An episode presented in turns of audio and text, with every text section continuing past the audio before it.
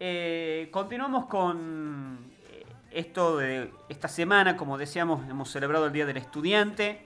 Eh, en muchos lugares, muchos colegios se los ha este, homenajeado a los chicos. de una manera muy distinta, obviamente, muy distinta, que uno tiene que a veces comprenderlos, sobre todo a los más chicos, a, a los niños, a los adolescentes, a aquellos que están culminando las promociones 2020, ya sea de sexto y de, del este, sexto año. Y bueno, se hace difícil, ¿no? Se hace difícil para ellos, obviamente. Este, así que bueno, en este sentido se trata de, acompañar y de sostener. Bueno, ahora vamos a otro testimonio de, lo que significa ser este, estudiante. Eh, la vamos a presentar, eh, Eugenia Avellaneda. Ella es estudiante del Instituto Santo Toribio, es estudiante, eh, es mamá, y también al ser mamá, también tiene que acompañar y hacer todo lo que es la trayectoria pedagógica junto con, sus hijos, ¿no? con quien también tiene que hacerse cargo. Así que ahora la vamos a saludar. Eugenia, buenos días. El padre Fernando y Gustavo Jardina te saludan. Hola, buenos días a ustedes. ¿Cómo están? Muy bien, muy bien. Este, comenzando, bueno, terminando esta semana. Y bueno, seguramente eh, esta semana fue muy especial este, para, para ustedes, para los alumnos. Sí, sí, porque bueno, es nuestro último año, ya estamos terminando el profesorado y teníamos planificado hacer eh, varias cosas y especialmente la semana del Día del Estudiante para, bueno, los chicos que vienen, para que se entusiasmen, para que perseveren, para que sigan. Y tuvimos que generar desde la virtualidad un día diferente, pero eh, sin que, dejar de que sea un festejo, ¿no? Y involucrar también un mensaje de esperanza, un mensaje alentador, de, de seguir, de, darle vuelta a la situación de alguna manera para llevar un poco de alegría. ¿Cómo lo has percibido eh, esta celebración así virtual? Perdón, eh, ¿cómo, lo, cómo, lo han, ¿cómo, lo, han, vivido entre ustedes? ¿Cómo fue para los chicos que eh, están ingresando, para aquellos que ya van teniendo ya un tiempo dentro del instituto y para aquellos que están finalizando? ¿Cómo fue esa experiencia? Y bueno, primero costó que se enganchen, porque justo estábamos una semana de exámenes finales y por decirlo de alguna manera muchos estaban en el horno porque, bueno, no, no, no, estaban preparados para, para las mesas. Y por otro lado, por parte de mis compañeros, eh, decirles, bueno chicos, vamos, pónganse las pilas, hay que levantar esto eh, les pedimos a nuestros compañeros que se saquen una foto totalmente desaparrastrosos, desordenados, eh, y después, eh, con un truco de magia, un mimo los ponía lindos, por decirlo de alguna manera, y así se presentaban con los chicos de primero a los que nosotros no conocemos personalmente. Nunca hemos tenido contacto. ¿Y, y, notas alguna diferencia con los chicos de, primer año? O sea, ¿cómo, cómo, cómo notaron ustedes que es la vivencia de ellos en este tiempo? Que bueno, prácticamente no tuvieron contacto con, los chicos, eh, con los compañeros, con los profesores, así de manera presencial. ¿Cómo es la vivencia de ellos?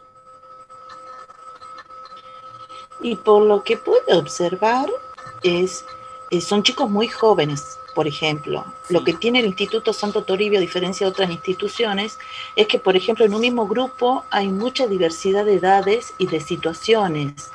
Por ejemplo, en primer año he notado que son chicos muy jóvenes y nosotros en cuarto hay hasta abuelas. Sí. Entonces, eh, tenemos, eh, nuestro grupo es muy heterogéneo.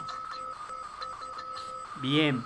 Y y bueno, y este tiempo de, que ha transcurrido de, la, de la, pandemia, si, si, querés podemos focalizarnos en, en, tu curso. ¿Cómo ha sido cursar este, esta parte del año, que prácticamente ya un 80% del año ya está cursado?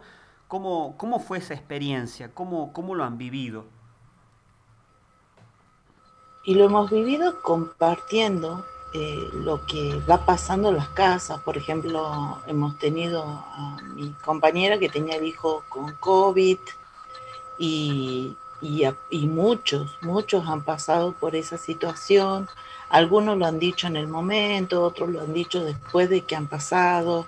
Y darnos aliento y eh, llamar al que estaba bajoneado, porque eso también pasa, me pasa a mí como mamá de ver a mi hija mayor que egresaba también este año, que ya estaba proyectando su cena, su colación, el traje, el conjunto de egresado que no lo ha usado solamente para hacer fotos.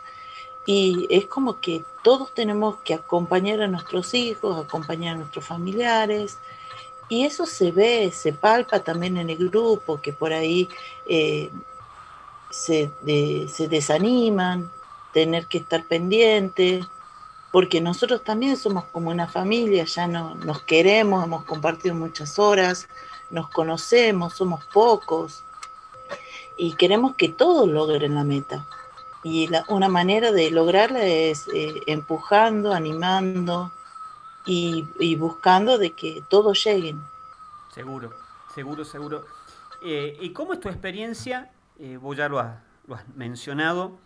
Eh, ser estudiante, ser mamá y estar acompañando también a, tu hija en, este proceso de, estar en, la cuarentena y también cumpliendo ese doble o triple función, porque sos mamá, tenés que acompañarlo con todo el tema de las tareas y vos sos que sos estudiante también. Sí, yo tengo cuatro hijos. Tengo dos pequeños, que uno va a tercer grado y otro y una nena en cuarto, y después tengo dos en la secundaria, una en tercer año y otra en sexto. Eh, la de tercer año no lo, no lo padeció tanto porque ella casi ni sale, entonces estaba feliz porque en vez de levantarse a las seis se levanta a las nueve y hace las cosas como eh, respetando los horarios que tiene la escuela. Ella hace la tarea a la mañana, al mediodía se desocupa y nada más. Eh, la, mayor, que es más sociable, que tiene más actividades, que sale más, sí, sí lo lo ha padecido. En cambio, los dos más pequeños no quieren volver a la escuela. Me dicen, mamá, yo quiero que me despidan de la escuela. Voy el año que viene, no importa. Entonces era inventar estrategias, por ejemplo, con mi hijo más chico, para que haga la tarea de las materias especiales. Le dije, bueno, vos vas a ser youtuber y las tareas las vamos a hacer en videitos y vos vas a hacer el dibujo y le vas a ir explicando a tu profe cómo lo estás haciendo y así se lo vamos a mandar para que vea que vos hiciste la tarea. Y estaba entusiasmadísimo porque a él le encanta eso. Él dice que es youtuber. Y después los videos los compartimos con la familia. Y ahí le, le dicen cosas, comentarios y, y, él se siente bien. Seguro, seguro, seguro. ¿Y notas entonces esa, esa, esa dificultad eh, en los chicos? Eh, bueno, esto ¿no? que vos estabas mencionando, con quizás eh, ejemplificándolo con, tu hijo, la, dificultad que se plantea también el tema de estar encerrados, el, buscar estrategias como para motivarlo, para animarlo. Eh, bueno, cuatro chicos, pero cuatro que son totalmente distintos, o sea, ninguno es igual que el otro. Entonces, como que hay que cuadruplicar el esfuerzo, cuadruplicar las motivaciones y sostenerlas, sobre todo, que eso es lo que más eh, a veces cuesta, ¿no? Y conocer la realidad de, otros papás, porque eh, ellos tienen la suerte que disponen de, dos computadoras, de dos teléfonos y que pueden ir eh, adquiriendo las tareas y ir realizándolas de, de manera independiente. Pero hay mamás en la escuela que tienen cinco chicos y que todo les llega al WhatsApp o que surge de repente una clase virtual y no la pueden realizar porque no tienen los medios. Entonces uno ahí va viendo lo que conocía en teoría como la brecha digital. Entonces, eh, y se palpa la realidad también ahora con el tema este de los módulos eh, alimentarios que están entregando las escuelas. Yo tengo acá cerca mi casa, tengo la docencia tucumana, la Pedro Riera, la Bicentenario, la Salotti, y veo cómo hay colas y colas de padres alrededor de la escuela eh, amontonado porque, bueno, es la necesidad y el rol de la escuela que hoy cumple de subsidiaria, ¿no? De, eh, ocuparse también de otros aspectos, no solo de la educación. Claro, claro, claro. Eh, como que va profundizando aún más la crisis que no solamente en cuanto a la crisis educativa, sino en otro, en otro sentido también. Sí, sí se nota mucho. Hay, hay mamás que, por ejemplo, eh, mandan mensajes y saben que estoy estudiando y que voy a ser maestra, entonces me dice, ¿cómo le puedo enseñar a sumar y a restar con números romanos? ¿Cómo le puedo enseñar? Porque no lo saben, profesor, porque no lo han visto en la escuela y también porque hay mamás que no se acuerdan de lo que de lo que ha sido su primaria. Entonces les cuesta mucho. Seguro, seguro, seguro. Bueno, esta, esta brecha también tecnológica de recursos, ¿no? Que, que no, no, todos disponen de los medios necesarios para, para, poder acompañar, para poder sostener a los chicos, de motivarlos. Se hace difícil. Y no solo en los padres, sino, por ejemplo, ayer fue la maratón de lectura, ¿no? Y se, realizó una clase virtual, eh, virtual y se notaba mucho la dificultad de algunos docentes para ingresar al aula. Y, y bueno, y es un aprendizaje en el proceso. Mira, apaga la camarita así, mira, hace esto para que se te vea, y cuestiones así que, bueno, en parte está buenísimo porque eh, mi hijo le decía a la maestra, seño, por fin la veo. Claro, claro. El poder encontrarse que es fundamental también a la hora de, de, cualquier encuentro, encuentro, tiempo de, de, las clases, de lo que fuere, sabemos que es necesario el encontrarnos, o sea, no solamente un, mensaje, un documento, sino el mirarse y saber que, bueno, que, es la persona que está compartiendo con nosotros la vida del, del aula. Claro, claro, es muy importante también el ánimo y el apoyo del docente al niño.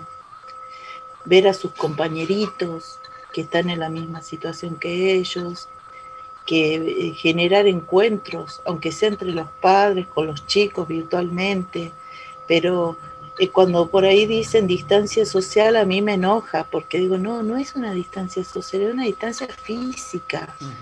Nosotros tenemos que seguir viéndonos, relacionándonos, eh, saludándonos, celebrando, aunque sea mirándonos por una pantalla, pero la, la, distancia social no, es una distancia física que nos demanda una enfermedad, un virus. Exacto, exacto, exacto. Eh, Eugenia, ¿Cómo es esto? Eh, ¿cómo, ¿Cómo fue tu motivación para, para, para, poder comenzar una carrera? ¿Qué es lo que te motivó eh, comenzar esta carrera terciaria? ¿Desde dónde viene tu, tu motivación? Eh, y bueno, y esto, ¿no? De, estar sosteniendo ya quizás prácticamente culminando esta, esta trayectoria. Bueno, primero yo hago, soy catequista y me he dado cuenta que necesitaba formación, eso eh, principal. Eh, que había muchas cosas que me había olvidado, que había muchas herramientas que no tenía. Eh, primero busqué de, ser fonoaudióloga, maestra de jardín inicial y no me ha gustado. Y cuando entré al Toribio dije, no, si este es el lugar, tenía un presentimiento.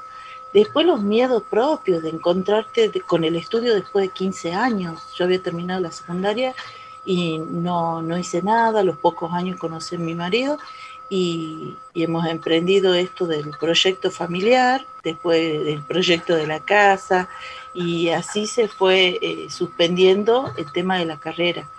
Eh, fue una, es una hermosa experiencia aún hoy. Eh, me encanta, me encanta la teología, descubrir los textos sagrados, incluso me anoté para hacer una diplomatura virtual de la eh, Universidad de Formosa, Mameto Esquiu. Y estoy ahí, estoy en el profesorado, un poco retrasada en la diplomatura, pero vamos caminando y no quiero dejar, no quiero dejar, me encanta esto y espero que Dios me acompañe como lo ha hecho hasta ahora para poder brindar estas herramientas que voy recibiendo el día de mañana a mis alumnos, a los chicos de la capilla y bueno, y a quien Dios me ponga al frente para ayudar. Eugenia, ¿cómo ve tu familia este, esto, esto que vas haciendo vos de, hacer una carrera conjuntamente con, tus otras tareas que son habituales? cómo, cómo lo viven ellos, cómo, cómo, de qué manera valoran este, esta experiencia tuya. Y bueno, antes era la mamá que tenía que hacer todo. Y ahora eh, ellos me dicen, no, mamá, seguí estudiando, ya, ya me ocupo yo de la cocina, de cocinar. O mami, eh, bueno, eh, tenés mucha tarea, bueno, ya voy a hacer yo otra cosa. Y fue delegar y a la vez que lo asumieran bien, porque ellos dicen, bueno, no, mi mamá tiene que terminar, mi mamá tiene que ser profesora, eh, cuando tienen tarea de, filosofía o de ética, vienen y me dicen, mami, ¿de dónde puedo sacar información para hacer esto? Y mamá, ¿por qué dice acá esta tal palabra? Y bueno, hay cosas que a veces tengo que decir, mira, no sé, averigüémoslo, nos sentemos, busquemos. Y otras veces se lo puedo responder y son las veces en las que me siento bien, digamos, porque sé que todo lo que adquirí está dando sus frutos. Seguro. Seguro, qué bueno, qué bueno que puedas compartir esto, eh, qué bueno que eh, sea una, motivación para ellos, porque bueno, ellos también están haciendo su, proceso. Y esto, ¿no? Que decíamos hace un momento, recién le habíamos hecho una entrevista a Janet, que bueno, seguramente vos la conoces eh, desde el instituto, y, pensar esto, ¿no? Nada es imposible, no importa la edad, no importa en el lugar que nos encontremos, eh, si hay un deseo fuerte, si hay una convicción, si hay un, deseo justamente de, ser mejor persona, pero también eh, cumplir con ciertos objetivos, eh, lo importante es cumplirlos y, terminarlos, que eso creo que es lo más importante, ¿no? Poderlos terminar. Y bueno, hoy, hoy por hoy con todas las posibilidades que hay, con todos los recursos que tenemos, hoy quizás en este tiempo mucho más se redoblan los esfuerzos pero como se dice, el que quiere puede. Me parece que eso tiene que ser un, mensaje para, todos aquellos que también están en ese, en ese proceso ¿no? de, discernimiento o en ese proceso de, ver qué, estudiar y, cómo seguir con, la vida de uno. Me parece que eso tiene que ser así. Sí, sobre todo encontrar el proyecto de vida, encontrar esa misión, encontrar eh, tu lugar en el mundo, lo que te hace sentir bien, lo que te hace sentir útil, desde dónde podés proyectar hacia el futuro. Eh, también en el caso de Janet, por ejemplo, eh, lo que quería destacar el esfuerzo de esa mamá que la acompañaba, que estaba ahí al frente del cañón con ella, que nosotros tomamos el mismo colectivo y y la mamá también, acompañándola a la parada, todo, porque eh, por ahí hay un, en el camino que hacemos nosotros de Toribio a la parada de colectivo, hay construcciones y hay cosas que le, puede, le podían eh, dificultar el tránsito a Janet. Y más en Tucumán que no, por ahí no hay tantas rampas ni tantas cosas como para incluir, como decía usted, a las personas con alguna discapacidad. Eh, con respecto al proyecto de vida y al, llamado, es muy importante que uno lo encuentre y que le ponga todas las pilas. Eugenia, eh, si vos eh, resumiríamos todo esto con o alguien que se presente, que seguramente si vos vas a ejercer la docencia, vas a tener personas que necesitan eh, animarlos, motivarlos, ¿Qué le dirías de acuerdo a tu, a tu propia experiencia? ¿Cómo, cómo, lo, cómo animarías a esa, persona, a ese chico o a esa chica, eh, o a esa persona quizás también mayor, ¿verdad? Que, que está haciendo un proceso. ¿Cómo, ¿Cómo la animarías vos para que, para que pueda cumplir sus sueños?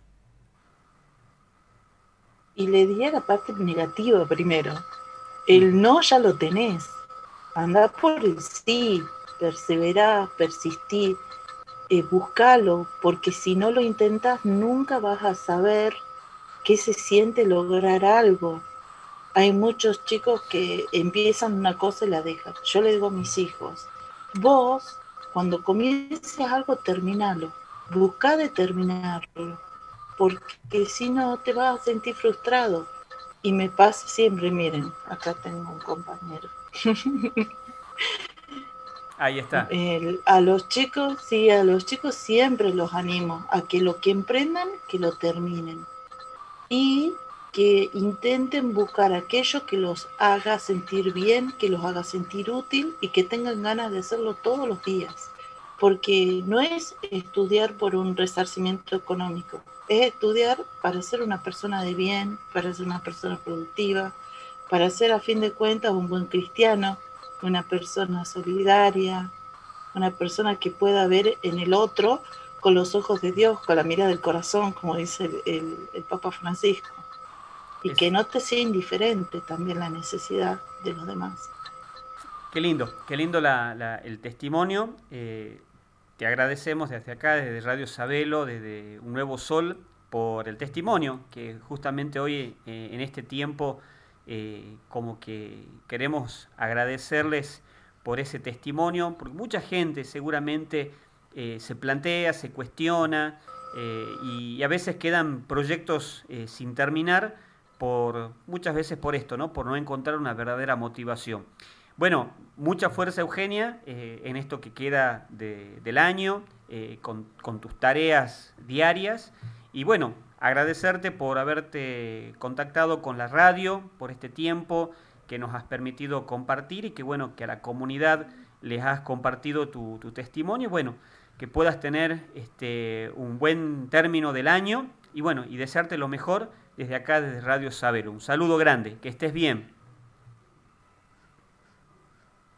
Muchísimas gracias por el espacio, por la invitación y por la linda charla.